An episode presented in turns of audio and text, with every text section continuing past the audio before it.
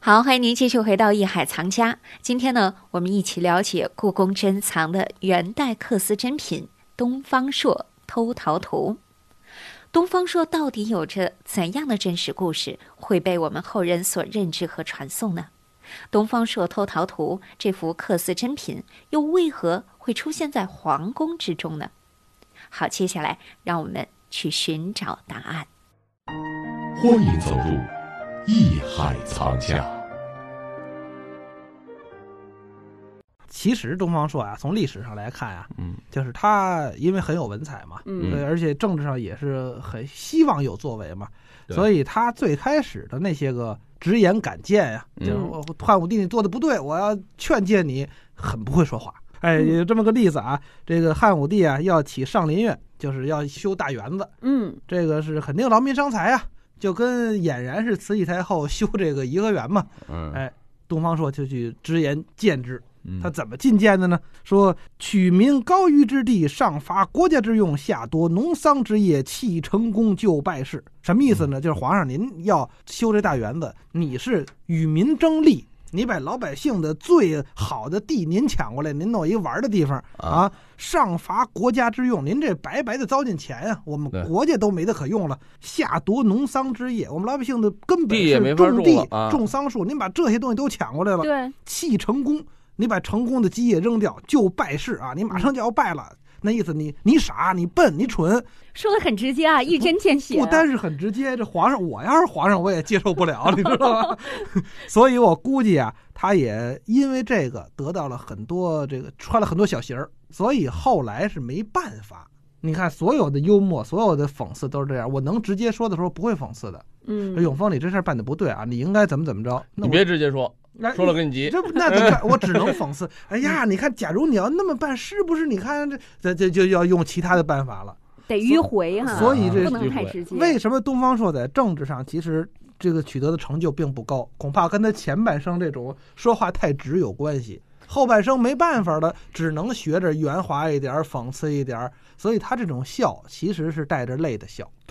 所以说，一般的喜剧嘛，就像卓别林就是曾经嘛，他就包括很多喜剧都是、啊，对，是，只能把一个喜剧拍成了含着眼泪的笑，那嗯是最高级的喜剧。所以对说拍这个悲剧很容易，如果对拍喜剧真的是拍很出难有品位的、有嗯格调的喜剧是嗯很难的。你说现在咱们说呃庸俗的、嗯取悦的、嗯，无聊的、对，空虚的，我觉得嗯是很简单的啊。嗯对，大家就是臭贫。就是就是穷贫瞎斗的那个啊对对对很那个东西都是很简单。呃，啊趣味相对来说，咱实事求是讲，相对低级一点儿。真正有思想的嗯喜剧，俨然不是一部喜剧。最难啊，就是我让人哭着乐，让人乐着哭。嗯就是最我难这个你嗯聊起来，我就想起来了什么？嗯那摩登时代，咱们说卓别嗯林那个时候啊，对，嗯一个这个螺丝工，嗯他最后已经到了一种机械到什么程度？就是他的这种他动作，看到纽扣呃都对以为是他螺找钉到儿，东西他就会扭对对这对呃对这种东西。当咱们看到那一系列产生的效果的时候，嗯嗯实际都是被大机器时代所摧残的对这么一批人。所以这嗯个艺术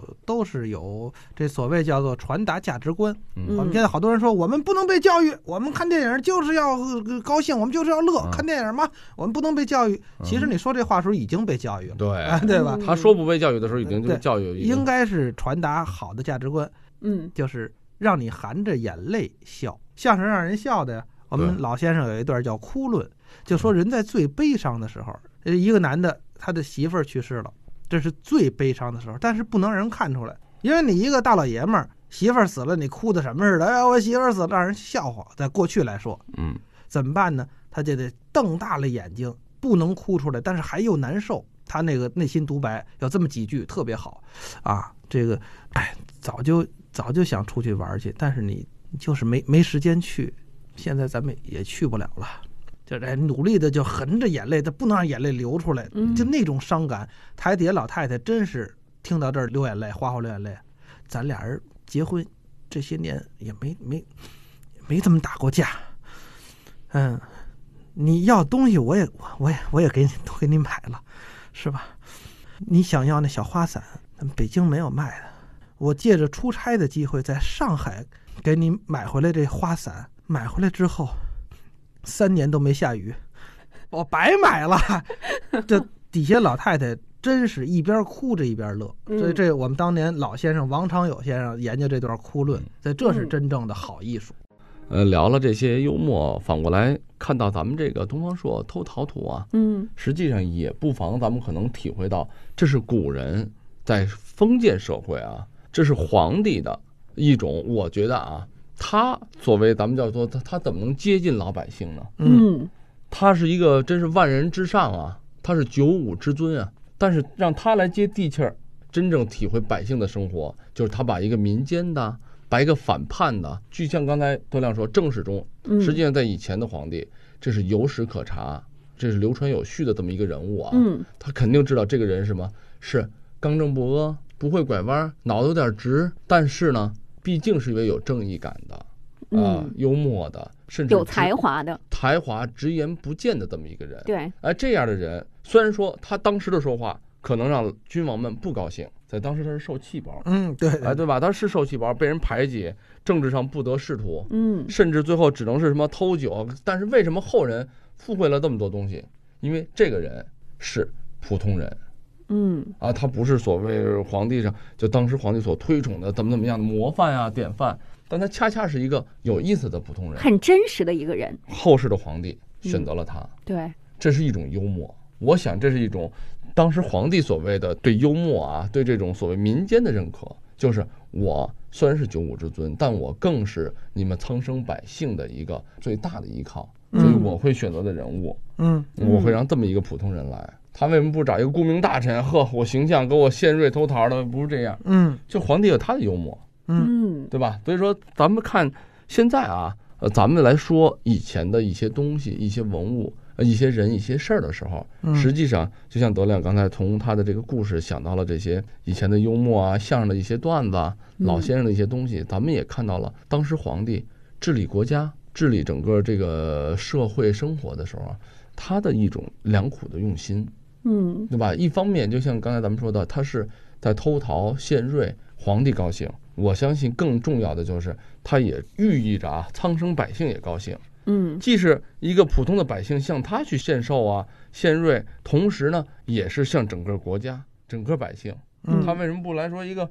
咱说皇帝到这个哪儿偷偷蟠桃呢？这这没这说法，这不幽 默那了是不可吗？能的。 对啊， 所以，我们从这幅画面当中啊，我们能够看到这样一种喜剧效果，嗯但是呢，也富含了很多的寓意哈。对嗯它里面呃，你看，比如说这种吉祥的寓意都蕴含在其中。